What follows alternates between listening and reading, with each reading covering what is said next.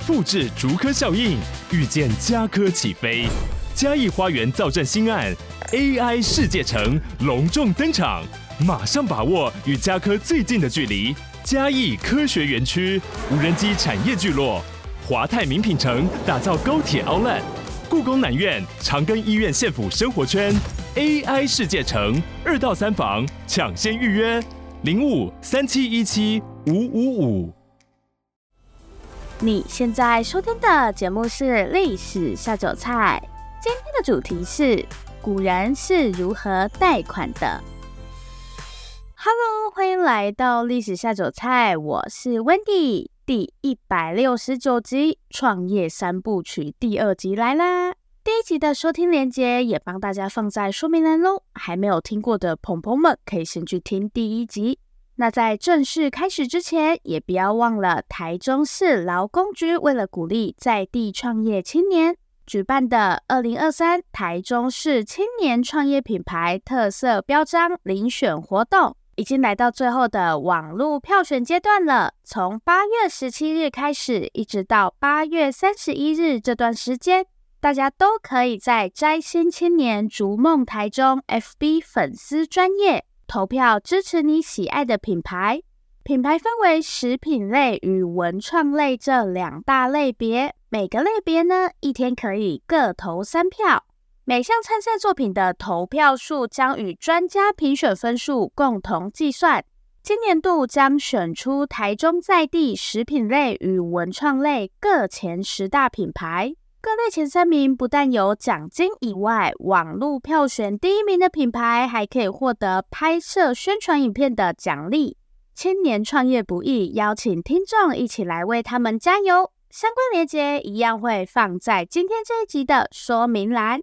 另外呢，为了响应这次的活动，历史下酒菜将在八月推出创业三部曲。我们会依然更新三集与创业有关的历史故事，像今天已经是第二集啦。上一集我们一起看了那些被人疯狂嘲笑的好点子，今天就要来聊聊贷款。所以，我们今天的主题就是古人是如何贷款的。对，非常简洁利落的标题，很多人在创业的时候都会用到贷款嘛。那以前的人有贷款可以办吗？他们又要去哪里贷款呢？然后利息又是多少？今天一次告诉你。OK，那我们就废话不多说，马上开始今天的节目。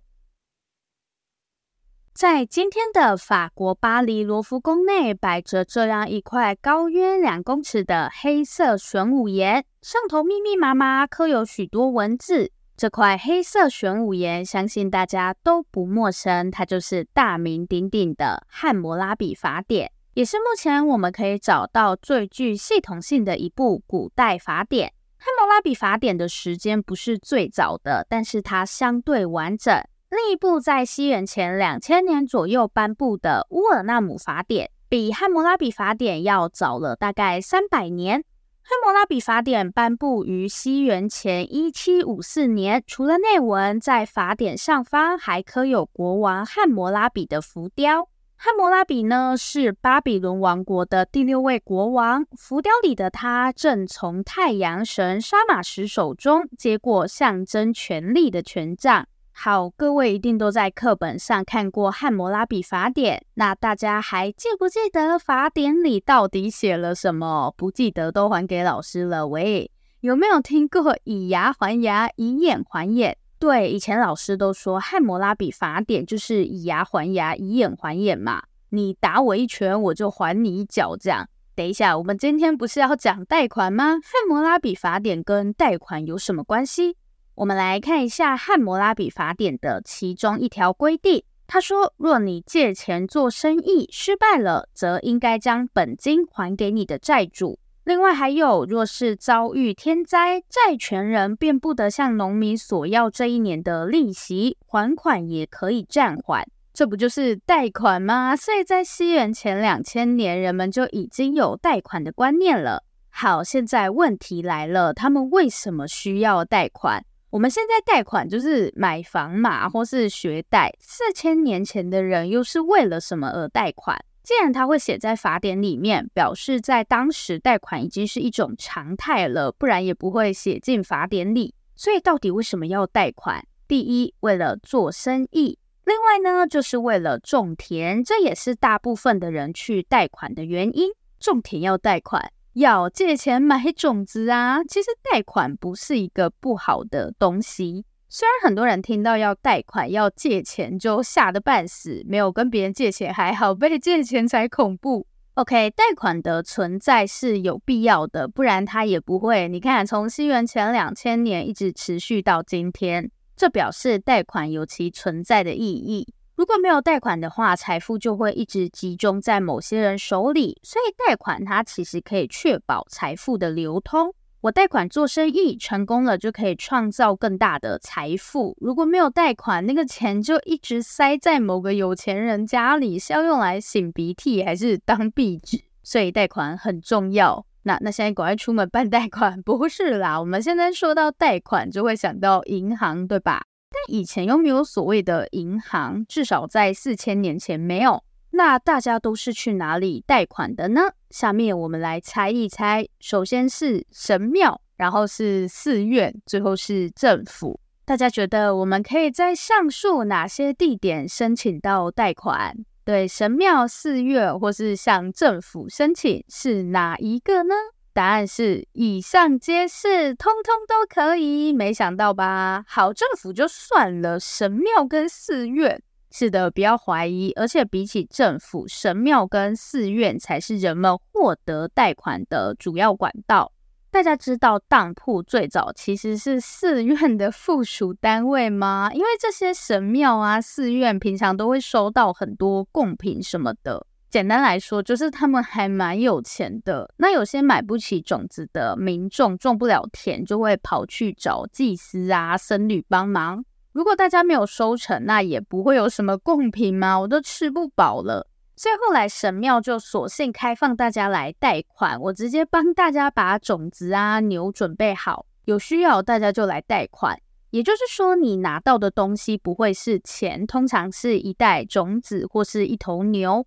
所以也不能说以前的人都很迷信什么的，像教堂啊、神庙、寺院，他们其实有很多实际的功能。另外，中国这边的话，寺院底下就会直接设一个当铺。如果你需要钱或是其他什么东西的话，你就到当铺去。好，如果各位有贷款经验的话，除了利息，最让人头痛的就是贷款下不来嘛，人家不想贷给你。那我去神庙贷款会有这个问题吗？这要看你有没有东西可以抵押。以前的贷款都是担保贷款，你要拿东西抵押，神庙才会把钱或是种子借给你。而且大家不要以为那些神庙是在做善事，他们会收利息。虽然我们不太清楚利息是多少，但神庙是会收利息的。嗯，不过我都穷到买不起种子了，我要拿什么来抵押？农民的话其实很好解决，你有地呀，而且等那些种子长出来就有收成了嘛。到时候直接把收成分一些给神庙就可以了。OK，那如果我我没有地呢？这样是不是就不能贷款了？你可以考虑直接把人 当做抵押品。我好像在说什么很可怕的东西，有没有？真的啦，在以前人也可以拿去抵押，不然怎么会有所谓的卖身契？在古代中国啊，卖身契是一种很普遍的东西，不是只有去青楼上班才要写卖身契。你去一些有钱人家里当佣人，同样也要签卖身契。好处是签下去的那一刻，马上就可以拿到一笔钱，所以你也是可以把自己抵押出去啦。也有不少人会抵押自己的老婆啊、孩子。好，可能有人会好奇，这样合法吗？当然，每个朝代的规定不太一样，但早期一般政府是不管的。到宋代以后，虽然有明文禁止，可是要取缔起来很难呐、啊。就像高利贷也不合法，但一直到今天都还是有，对吧？所以只要有抵押品，在古代世界要贷款不算难。毕竟你也没有办法跑路嘛，没有交通工具，跑不了太远。好，既然贷款没问题，那接下来就是利息了。利息多少很重要。虽然我们刚刚说高利贷是不合法的，但大家知道吗？在以前可是政府带头放高利贷，这到底是怎么一回事呢？我们就接着往下看吧。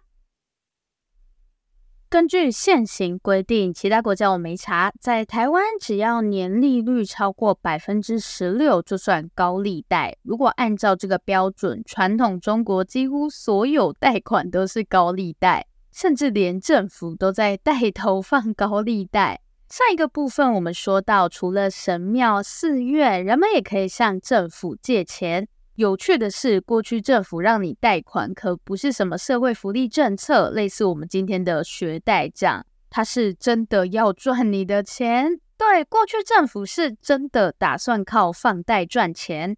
中国政府很早就发现贷款是一门好生意，在唐朝有所谓的公械本钱。械就是官署的意思，简单来说呢，就是政府官办的贷款。唐朝算是官办贷款的成熟期，所以早在魏晋南北朝那个时候，中国政府就已经在干类似的事情了。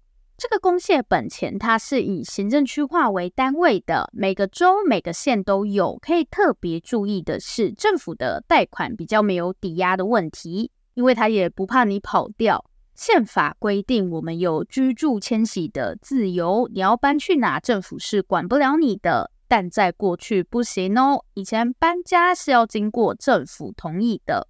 如果随便乱跑，不在户籍地上，你就会变成流民。那变成流民会怎样？嗯，大概就是找不到工作，只能睡路边，直接变乞丐这样。所以政府根本不怕你跑路。好，下面来说，各位最关心的问题就是利息到底是多少？一直说人家放高利贷，利息到底是多少？唐朝政府的贷款是用月在算利息的，一个月的利息大概是百分之六到百分之八。嗯，这样听起来还好啊。刚刚不是说百分之十六才算高利贷？不，刚刚那个是年利率，所以这里的百分之六还要再乘上十二，才会是一整年的利息。所以你跟唐朝政府借钱，他会收你至少百分之七十二的利息，有没有很夸张？是不是高利贷？唐朝人见了我们今天的高利贷都要痛哭流涕，以为他们是做慈善的。但难道以前的人都不会觉得利息太高吗？还是这对他们来说很正常？没有，过去人们一样会抱怨利息太高，而且政府自己其实就知道 利息太高了。对，政府也知道自己的利息很高，那还不调低一点？有啦，在西元七百一十三年，开元七年，朝廷有尝试要把利率调低，原本百分之七十二到九十六的利率，现在调降到百分之六十，是不是非常的划算呢？但是政府很快就发现这样不行，官员们的俸禄要付不出来了。光借本钱收来的这些利息呀、很大一部分会用在官员们的俸禄上。如果利息变成百分之六十，官员们的薪水就付不出来了。所以官办贷款的利率就常年维持在百分之七十二到九十六这个数字。好，故事进行到这里，相信各位一定也觉得政府实在是太可恶了。不过，也不是所有统治者都过得这么逍遥。大家有没有听过“债台高筑”这句成语，用来形容你负债累累、欠债太多？周朝的最后一位君王周赧王就是这则成语的主角。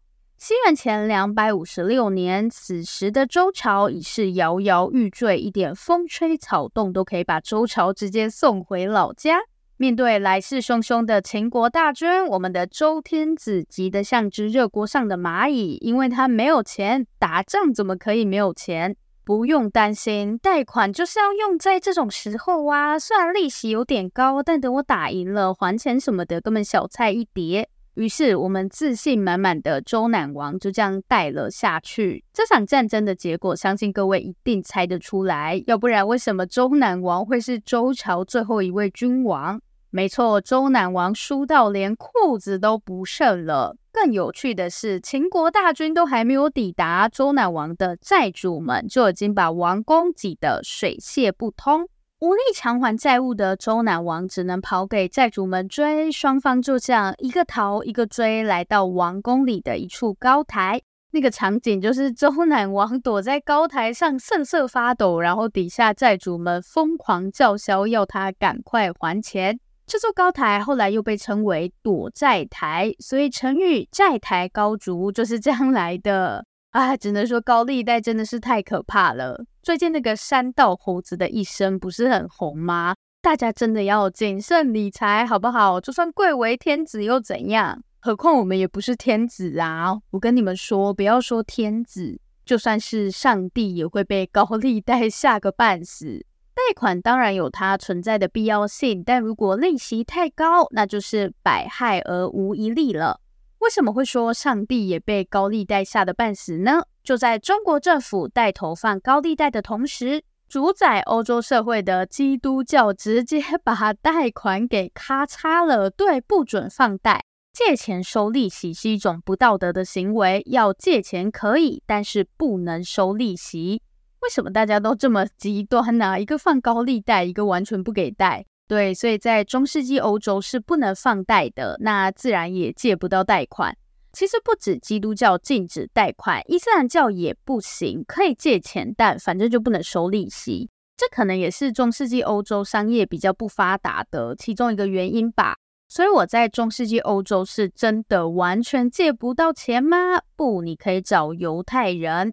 在这些一神教信仰中，犹太教是唯一一个允许贷款存在的宗教，而且可以收利息。但如果是贷给犹太人的话，就不可以，自己人不能收利息，异教徒可以。过去犹太人在欧洲很不受欢迎嘛，除了有宗教上的因素，放贷也是其中一个原因。大家就觉得犹太人很不道德啊，赚人家利息钱什么的。所以你在中世纪欧洲真的有借款需求的话，可以去找犹太人。好，我们现在如果需要贷款，第一个想到的一定是银行。那大家知道银行是什么时候出现的吗？很奇怪的是，基督教会明明就禁止放贷，但现代银行的萌芽却是在中世纪，甚至还跟教会有很深的渊源。怎么会这样呢？那我们就马上进入下一个部分吧。西元一零九五年，在教皇的振臂疾呼下，一场史无前例的战争揭开了序幕。这场战争就是各位都不陌生的十字军东征。从表面上看，这是一场基督徒与穆斯林间的战争，但实际上啊，参加的人全都各怀鬼胎，有因为饥荒决定到战场上放手一搏的穷困农民。也有期望依靠战功在死后上天堂的有钱贵族。总之就是没人真心在乎上帝就对了。从西元一零九五年开始，十字军东征持续了整整两个世纪，期间数以万计的基督徒跨越超过四千公里的距离，从欧洲来到地中海东岸。在第一次十字军东征，基督徒占领耶路撒冷城后，朝圣者便大量涌入城内。这不是趟轻松的路程，除了距离遥远，路上伺机而动的盗匪也是一大威胁。为了保证朝圣者们的生命及财产安全，西元一零九六年，一群法国骑士以耶路撒冷圣殿山为据点，组成圣殿骑士团。后来，圣殿骑士团更获得教会承认，负责守护朝圣者们的安全。乍看之下，圣殿骑士团似乎跟银行没什么关联，对吧？为了维持骑士团的运作，教会不只给予骑士团一堆特权，还准许他们拥有自己的领地。久而久之，圣殿骑士团便累积起一笔不小的财富。另外呢，随着东西方交流日益增加，对十字军东征原本的目的是修理穆斯林，没想到却意外促成东西方交流。除了一开始的朝圣者，现在前往耶路撒冷的路上还多了许多商人。做生意最需要的是什么？钱嘛，所以商人身上都会带着很多钱。问题是，带着一堆钱从欧洲前往地中海东岸，这种行为无异于自杀。对啊，抢匪不抢你，抢谁？所以这些商人就会去找圣殿骑士团帮忙。时间一长，骑士团便发展出一套模式。在那些朝圣者啊、商人要前往耶路撒冷前，他们可以先把身上的财物存放在圣殿骑士团的欧洲据点，然后就可以出发了。对，只要人上路就好。到了耶路撒冷呢，只要再去找圣殿骑士团，骑士团就会把之前委托他们保管的钱交还给你。这不就是今天的银行吗？到了后期，这些金融业务更是直接变成圣殿骑士团的主要工作，他们根本就是一间国际银行了吧？好，多亏圣殿骑士团，中世纪欧洲原本近乎一滩死水的商业又重新活跃起来。位于东西交汇之处的意大利，更因为得天独厚的地理位置，成为经商天堂。过去被教会严格禁止的贷款，也在这时重出江湖。做生意嘛，难免会遇到周转不过来的时候。一开始只是几个熟识的商人，大家互相借钱，收点利息价。但奈何放贷实在是太好赚了，后来这些意大利商人索性也不装了，明目张胆做起了放贷生意，一种全新的职业也随之诞生——银行家。对，我们今天很熟悉的银行，就是出现在西元十三、十四世纪这个时候。所以过去人们如果有贷款的需求，可能会去神庙啊、寺院，但从这个时候开始，大家就会直接去找银行。是说意大利人真的很不听话，生活在天子脚下，但每次都是第一个破坏规定的。教皇就说了，放贷是不道德的。结果意大利人银行一间一间的开，上一次的叉子也是，就跟你说叉子是恶魔的餐具了。意大利人也是没在理，不是？你们真的有在 尊重教皇吗？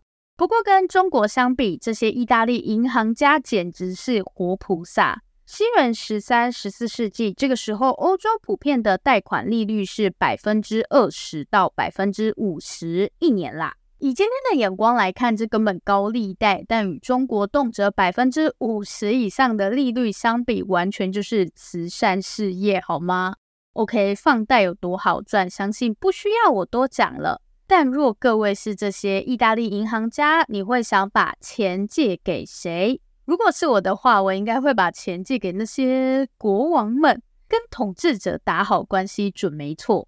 确实有很多意大利银行家也是这么想的。熟悉我们节目的听众，对于麦地奇家族应该不陌生。麦地奇家族就是靠着经商开银行赚进大把银子，最后还当上佛罗伦斯公爵，成为佛罗伦斯这个地方的统治者。不过我们今天没有要讲麦地奇。在麦地奇家族崛起之前，佛罗伦斯最有名的银行家是佩鲁奇家族。在西元十四世纪初，佩鲁奇家族名下便拥有超过十五间银行，遍布欧洲各国，员工呢更是多达上百名。西元一三三八年，一位有些特别的客人踏进了佩鲁奇银行。不凡的气质，让人一眼就可以看出此人来头不小。对，这个人是英国国王爱德华三世的代表，为了即将爆发的战争，前来向佩鲁奇银行借款。听到这里，也许大家会很好奇，国王也需要贷款吗？要，因为中世纪的国王权力非常有限，没有办法说加税就加税，所以国王跑来贷款的情况并不少见。为了获得贷款，爱德华三世给予佩鲁奇家族多项贸易特权，一切看起来都很完美，对吧？然而，佩鲁奇家族却在借出贷款后的第五年宣告破产。嗯，怎么会这样？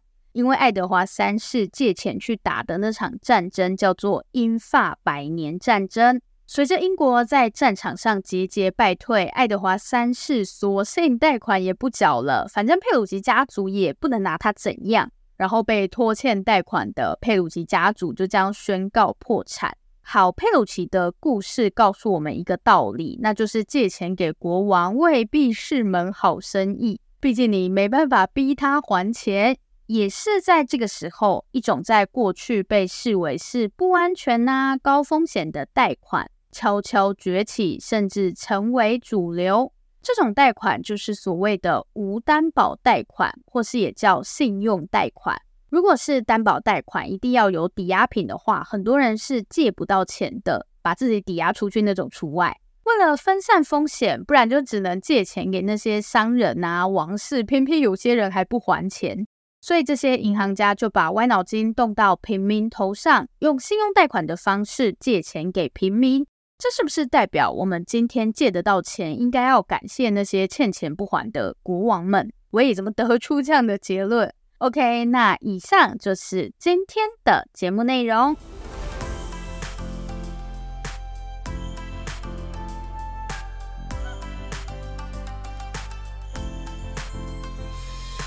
今天的重点整理，所以古人是如何贷款的？一开始大家都是去神庙或是寺院借钱，其实早期的贷款比较类似信徒服务，对，不是选民服务，是信徒服务。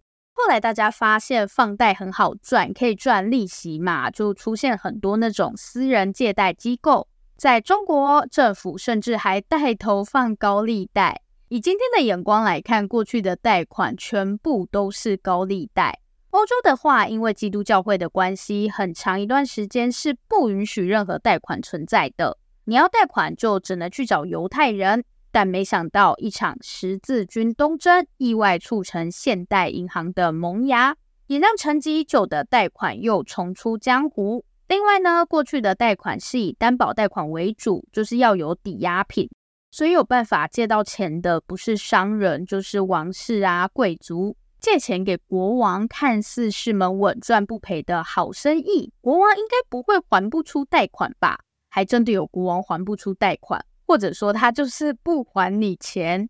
通常国王们来借钱，不外乎就是要打仗嘛，押错宝就是直接赔到裤子都不剩。那你说我可不可以两边押宝？可以，麦地奇家族在西元一四五五年的玫瑰战争就用过这一招。结果战争结束后，不管赢的输的，反正就是没有人要还钱。于是呢，吃了大亏的意大利银行家便把歪脑筋动到平民身上，推出无担保贷款，不用抵押品了，这样起码可以分散风险。不然那些国王们存心要赖账，即便有抵押品，也是看得到吃不到。好，以上重点整理给大家。这里是历史下酒菜，我是 Wendy。如果喜欢我们的节目，欢迎订阅我们，也不要忘了到历史下酒菜的 Facebook 粉丝专业按赞，以及追踪我们的 IG。最后，最后，如果你收听完本集节目，有任何的想法，希望与我们交流，或是有任何的建议、心得，都可以留下你的评论。不要害羞，大方的留下评论。如果你真的真的很害羞，那就订阅我们吧。这里是历史下酒菜，我们下次见，拜拜。